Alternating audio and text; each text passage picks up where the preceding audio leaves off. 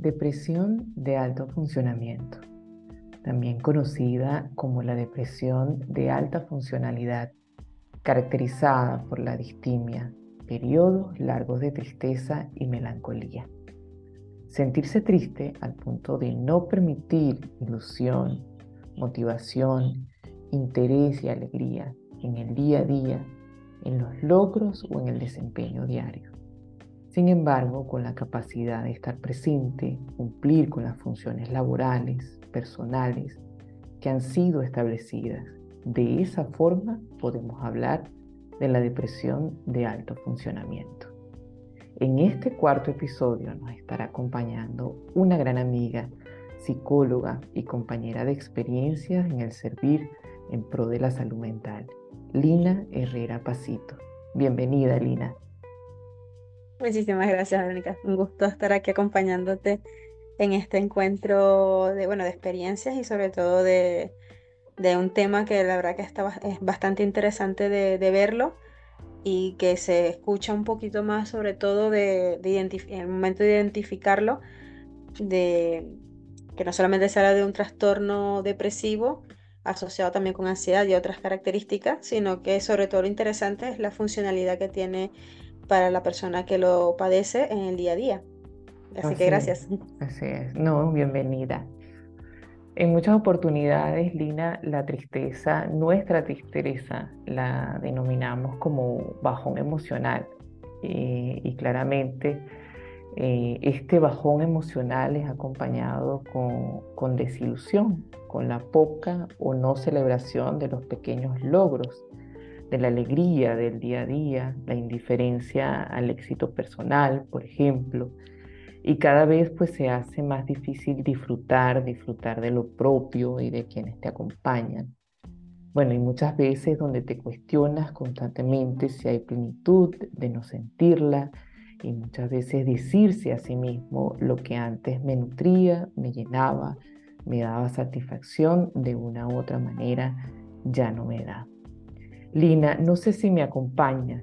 ¿Será que las pequeñas cosas o los pequeños pasos son parte de la cura y en qué consiste todo esto, no? Sí, justo. Eh, diría que precisamente parte de lo que es, los síntomas que tú acabas de describir tal cual, Vero, especialmente de, no, de la no celebración, el reconocimiento, el que quizás algunas actividades que antes disfrutaba ya no las disfruto, eh, parte eh, digamos que eso, que es lo más, más difícil y muy importante, es empezar y dar esos pasos precisamente hacia lo que son esos reconocimientos de pequeños logros, incluso algo tan sencillo como que hoy decidí eh, no solamente levantarme y hacer X actividad, reconocer que hice esta actividad y que tiene su valor. Yo creo que ese es el primer paso para, para lo que sería eh, digamos que ir reconociendo y tomando prevención en, lo que es este tipo de trastorno depresivo que también lo conocemos como persistente. Así que sí, eh, yo estaría de acuerdo en que actividades que me nutran, que eso obviamente eh, va a depender de cada, de cada persona, que de pronto a mí me nutre caminar, ir al parque, a otros que me nutre, bueno, me, nutre pintar, me, me, llena el poder eh, pintar un, paisaje. Pues dependerá de cada persona permitirse esos espacios.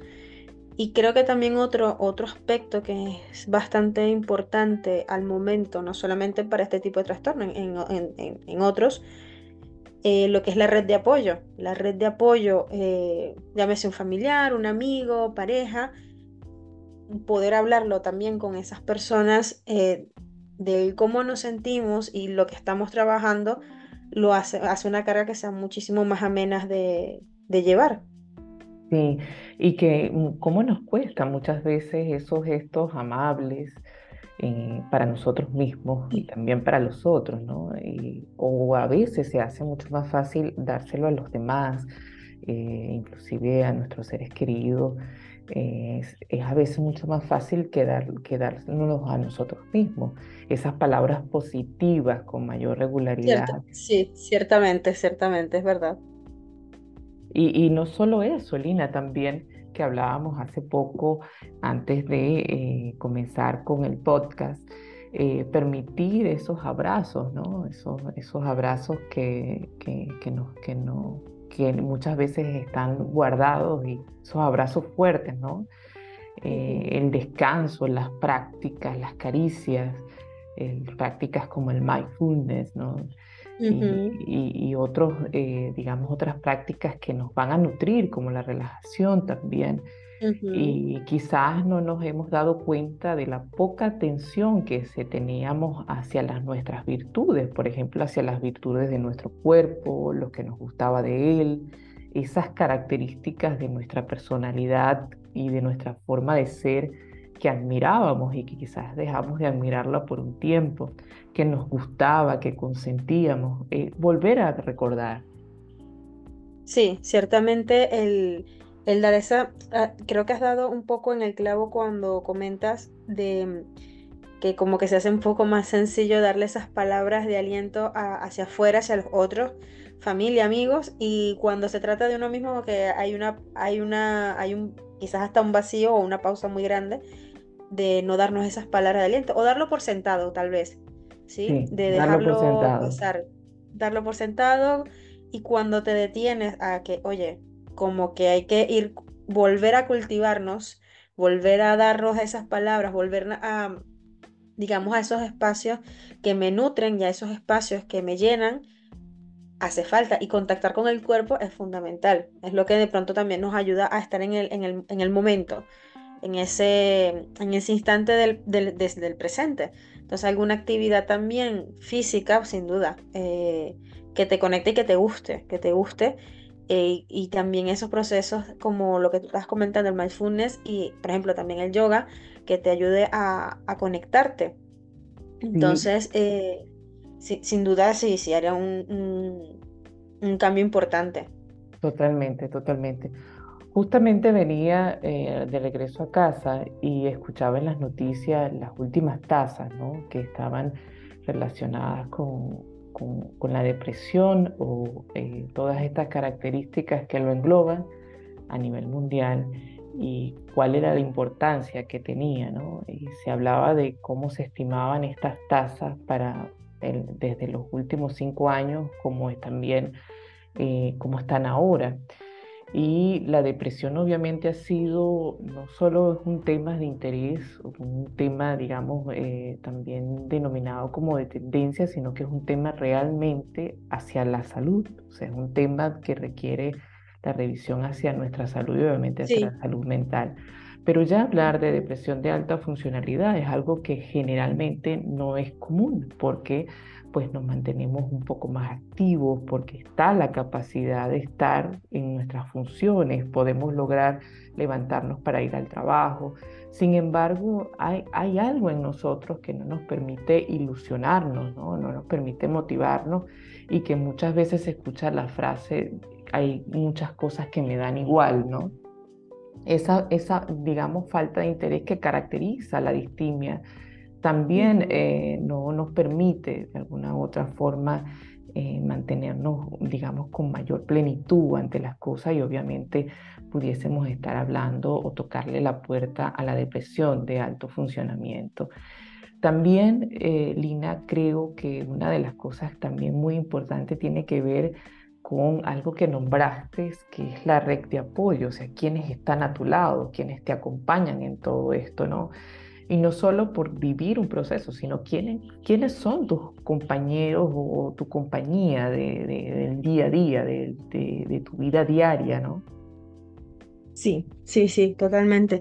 Y algo que estaba, lo que, lo que acabas de comentar de que lo que diferencia, eh, digamos que de otros trastornos de lo que es depresivo mayor, por ejemplo, es que continúas con tu actividad. Entonces quizás eh, podría ser hasta un poco más, eh, hasta complicado de, verlo y diagnosticarlo. Y con más razón, quizás entramos en esa distimia que estabas comentando. Pero sí, eh, lo que es la, las redes de apoyo, quizás hasta las tenga, que también solo caracteriza lo que es los trastornos depresivos, que tenga la red de apoyo, pero no la reconozco, no la veo, pero estoy viendo que de pronto, eh, leyendo un poco lo que es el artículo de la clínica Mayon, eh, comentando sobre cómo es de alto funcionamiento o digamos que de persistente, en este caso,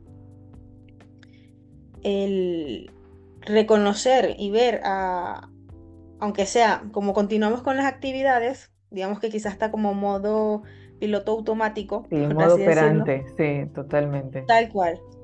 Vamos automáticos, quizás eh, pueda de alguna manera sí, a diferencia del, trastorno depresivo mayor, reconocer esas redes.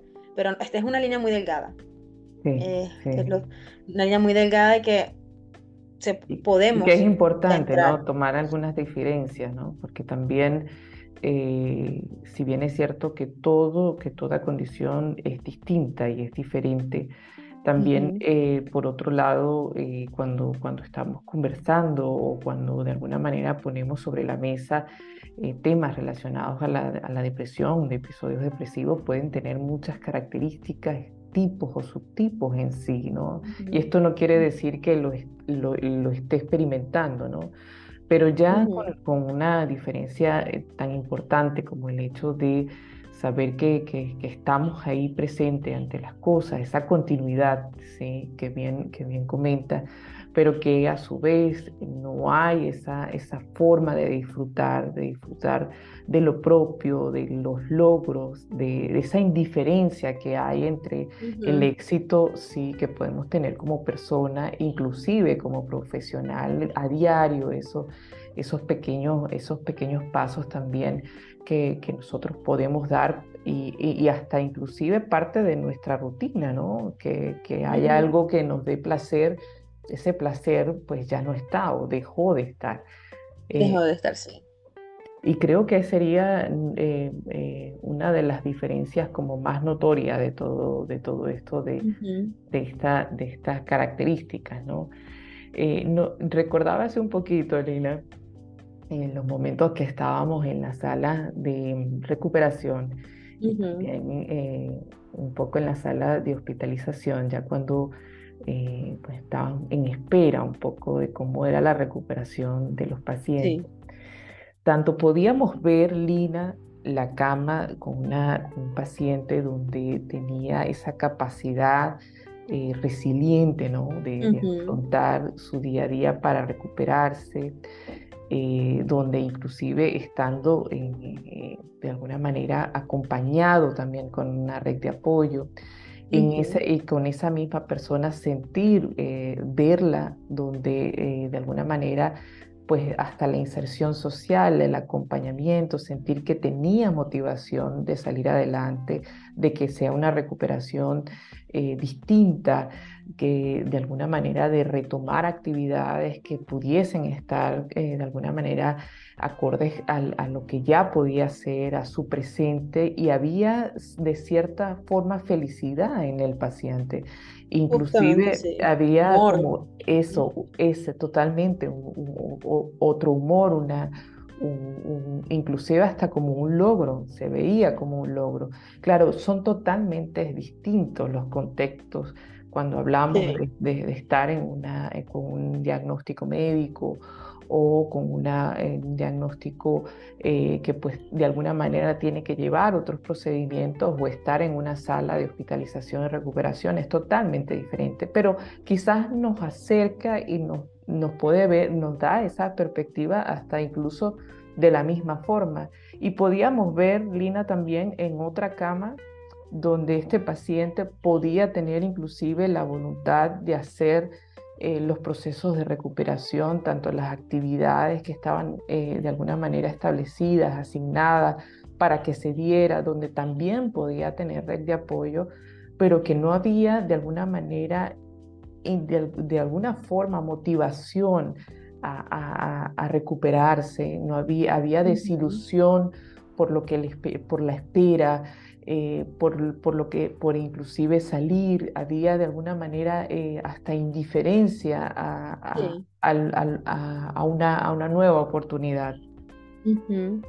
Sí, de hecho lo que tú comentas, eh, justo en la parte de, de, de, las complicaciones que hace que de pronto tengamos como, como este tipo de trastorno depresivo, está este, este cambio tan radical que, que, vimos muchísimas veces en, las, en estas salas de recuperación con, con, los pacientes. Y lo interesante es que, claro, estamos hablando de una intervención importante, es un cambio eh, radical de, de, cada uno de estos pacientes, no solo por la intervención, sino el después. Entonces, era, era interesante ver cómo eh, ver estos dos casos, tal cual, aquel, aquel paciente que diste con la palabra que dijiste, digamos que era en su, en su, gran mayoría esa resiliencia a través del humor, a través de, de las redes de apoyos de las familias, que ojo, a veces las redes, digamos que había en ocasiones que no funcionaba tanto como red de apoyo a algunos familiares, pero sí en su mayoría, porque algunas veces puede ser que estos familiares no funcionaran como red de apoyo. ¿En qué sentido? Quizás a nivel de reinserción social mm, podría ser complicado o incluso lo que es eh, otro aspecto como cambios de hábitos. Hábitos desde alimenticios, de, desde hábitos más, más, eh, más saludables. Entonces, habría que ver un poco, se evaluaba también esos aspectos y cómo eso incidía notablemente en una recuperación o incluso una visión de, de una recuperación de un paciente después de una intervención.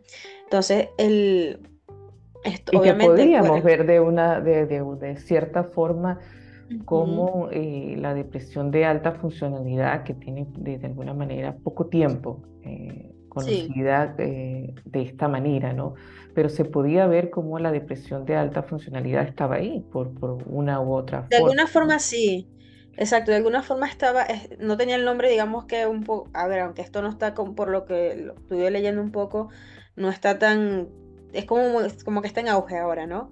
Entonces, eh, digamos que lo que se podía ver que, el paciente estaba en su día a día y demás, y estos cambios tan importantes como una intervención generó esta, digamos que estas medidas que, necesitaba, se necesitaba tomar para poder seguir adelante. Y, y, tenía estas propias motivaciones de que, mira, yo voy a hacer este cambio, entonces hay como un empuje un empuje para, para poder, digamos que, afrontar lo, lo que continúa, que es el durante y el un diagnóstico, un durante de lo que es una intervención y un después. ¿Qué voy a hacer ahora cuando ya salga de aquí? ¿Qué voy a hacer? ¿Cómo voy a continuar? ¿Y cuáles van a ser mis, mis propias motivaciones? Entonces hay propósitos. Ahí entra un, algo que creo que también vimos muchísimo de lo que son los propósitos de cada paciente, y como en su mayoría son pacientes eh, de cierta edad, digamos que muchas veces en la familia está uno de esos propósitos. Ah, bueno, quiero ver a mi nieto, quiero ver a mi nieta, quiero ver a crecer a, o algo más propio. Eh, quiero seguir ejerciendo mi carrera, por ejemplo, eh, habían otros que de pronto eran un poco más, voy muy acelerado, voy a bajar un poquito más y quiero, y volvemos a la familia, ¿no? De, de estar más adentro con, con, la familia y con las parejas también. Entonces vemos que lo, lo que es la resiliencia y la, lo que es la cercanía con la familia puede tomarse como esa eh, como medida preventiva. sí, y volvemos a un propósito, sí, a un propósito vale más y, inclusive donde eh, de alguna otra manera volver a, de cierta forma sentir un propósito, sentirlo e inclusive eh, de alguna forma tener un propósito, darle sentido de vida a, pues obviamente sigue siendo lo que más se nos aproxima a la cura de cualquier cualquier mm, circunstancia que esté relacionada y sobre todo cualquier criterio que esté relacionado con, la depresión. Sin embargo, también, eh, Lina, de una u otra forma, también tenemos eh, esa sensación e incluso de que existe, que las pequeñas cosas, pues de alguna forma también son clave para comenzar a ayudarnos. E inclusive, eh, puede darnos la cura que se espera, ¿no? Hablábamos como esto, estas, estos gestos amables hacia nosotros mismos eh, pudiesen de alguna manera retomar y recordar sobre todo eso, recordar la forma en que nos tratábamos de, quizás no nos tratábamos en, un tiempo pasado de la mejor manera, pero quizás sí, mm. quizás habían gestos amables que se han perdido con el tiempo, porque justamente la pérdida de, de, palabras positivas, del, de alguna forma de los pensamientos positivos, de, todo, de todo lo que envuelve pues, el, autoconocimiento, pero mucho más el autocuidado, es lo que de alguna forma nos permite, eh, bueno, de, cierta, de cierto, como dar ese cierto camino a, la cura, sobre todo cuando, cuando hay tanta desmotivación, porque si hay algo importante está en que si yo tengo la voluntad a diario de realizar actividades, si yo estoy funcional a diario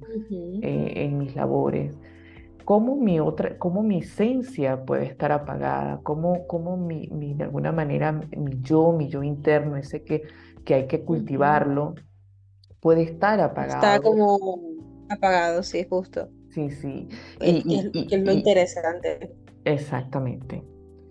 Y que de, esto entonces, si hay, existe la voluntad y si, si de alguna manera tenemos la capacidad, eh, si nosotros tenemos o pasamos eh, de, cierto, de cierta forma por ese bajón emocional, por esa desilusión, por la poca celebración y esa alegría que, nos puede, que podemos mantener en el día a día, pues justamente es como dice, ¿no? Eh, si tenemos falta de tenemos que dar aquello que falta, ¿no? Si, por ejemplo, si, si, si de alguna otra forma eh, tenemos una deficiencia, de, por ejemplo, en el cuerpo de vitamina, claro, habrán este, de alguna manera eh, los términos que son, que son, que están relacionados a esto, los términos médicos, pero justamente estará la vitamina que sea necesaria, ¿no? Y, nos pasa igual con, nuestro, con, nuestra, con nuestra psicología, con, nuestro, con nuestra esencia, que hay en esa esencia que, que, le hace falta y que muchas veces son esas pequeñas cosas los que, no, que nos dan eh, y nos dan la clave para comenzar a, ayudarnos. ¿no? Sí, sí, totalmente. Y aparte que lo que comentabas justo ahora de, de ese mm, de lo que falta a, nivel, digamos que más farmacológico, de esos tratamientos quizás está combinado y que por eso eh, son tan efectivos, ¿no? o sea, van de la mano realmente de tratamiento medicamentoso, un tratamiento más farmacológico, pero sin duda el, también como falta esa parte, digamos que bioquímica, que de pronto puede estar alterada, vamos a ver qué falta a nivel psíquico, a nivel de, de tal cual de esencia propio, que eso eh, naturalmente lo podemos identificar mejor cuando vamos a, lo que es un tratamiento. Y eso es un... Cuando revisamos las partes, cierto, totalmente.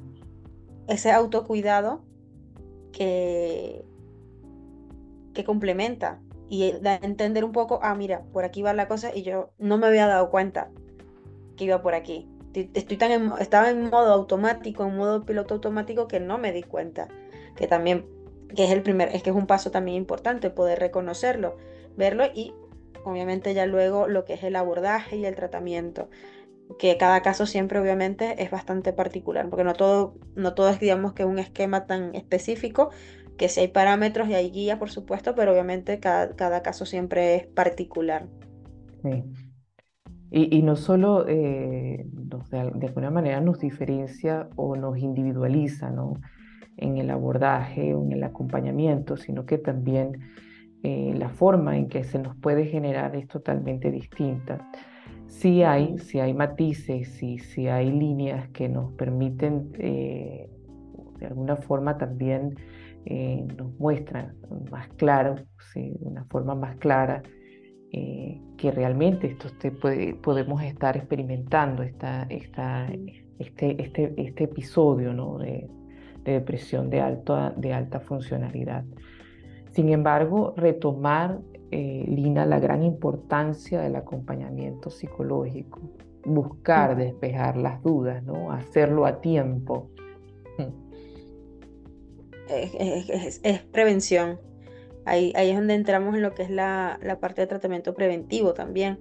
Eh, así como de pronto, bueno, eh, voy a, si estoy viendo que hay un clima más frío, aprovechando que bueno, estamos en invierno, eh, bueno, me, obviamente no voy a salir a la calle de pronto con sandalias sueltas, un pantalón delgado, sin bufanda, porque bueno, estoy propenso a, a enfermarme, ¿no? Entonces, así como tomamos la previsión de, bueno, me, me pongo una bufanda, un, me pongo un abrigo, pantalones más gruesos, unas botas, para poder protegerme del frío. Eso son medidas preventivas. Entonces, poder detectarla en tiempo, inclusive de esa, como hablamos hace poco, de lo que es esa línea tan delgada, a llegar a ser trastorno depresivo mayor, sin duda puede ser clave, clave en la que es la parte preventiva, eh, desde el reconocimiento, primero propio, reconocer que, oye, no solamente hay una parte que es de tratamiento farmacológico, de ser necesario abordarlo, pero también lo que es el tratamiento psicológico, para poderlo identificar, porque bien lo decimos, cada, somos seres individuales y cada caso es particular. Porque si hay una guía, hay una forma hay, digamos que parámetros muy similares, pero cada caso siempre es, es, particular y por tanto se, se, trata de manera bien específica y personal. Y sí, el, acompañamiento psicológico sin duda es, clave en ello. Sí, y que lo que es una cosa, digamos, eh, para, para, para, para, alguien no va a ser totalmente lo mismo para otro, ¿no?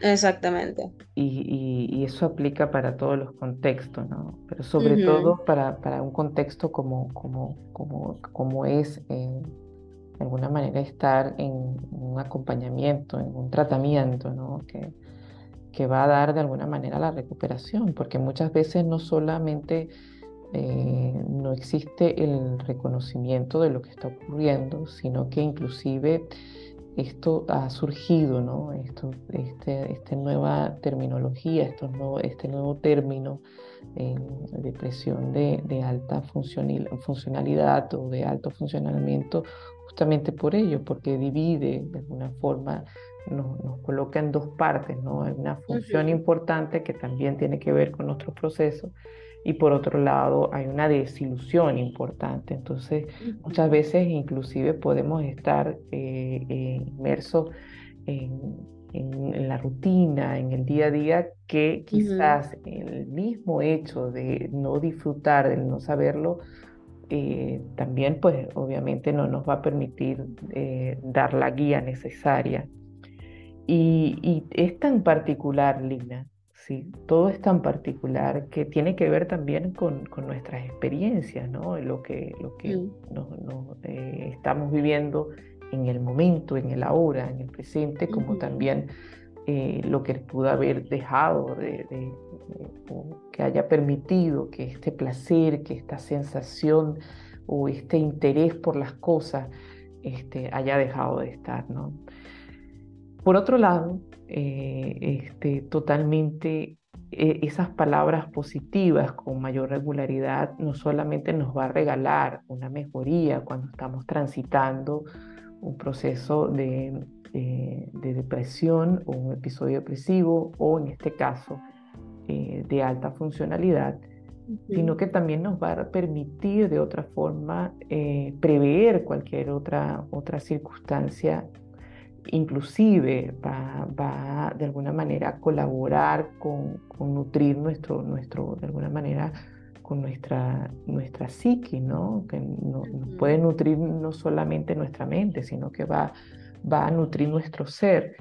Y a veces la esencia está en la forma en cómo hemos, eh, de, eh, de alguna u otra manera, eh, dado a, nuestro ser o que le hemos dado a nuestro ser durante un poco tiempo, un poco más de tiempo o mucho más tiempo. tiene que ver también con que no solo se tiene que pasar por, o sentir que estamos en un proceso depresivo o un episodio para entender que es necesario eh, ser amable con nosotros mismos.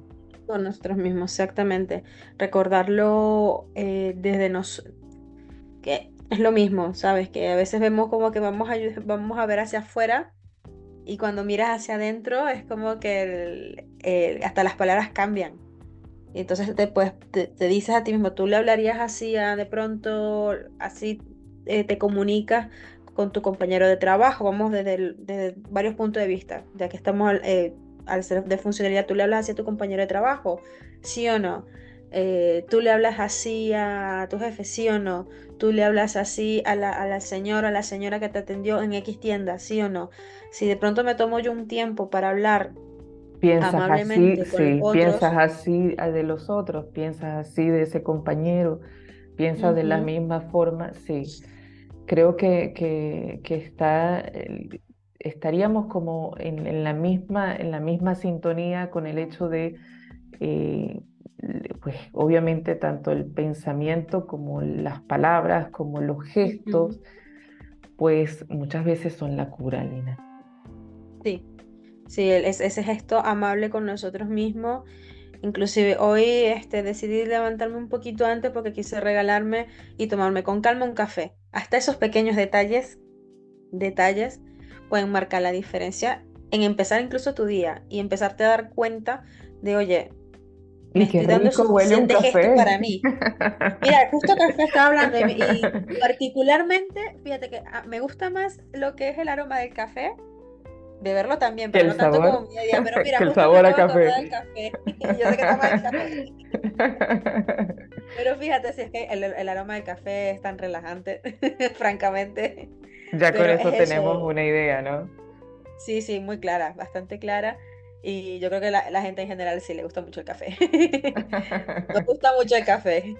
Pero sí es eso, eso, esos momentos, esos gestos amables, tanto de palabras como de acciones, no importa de, si son pequeños, grandes, medianos, no importa. Lo que sí importa es hacerlo.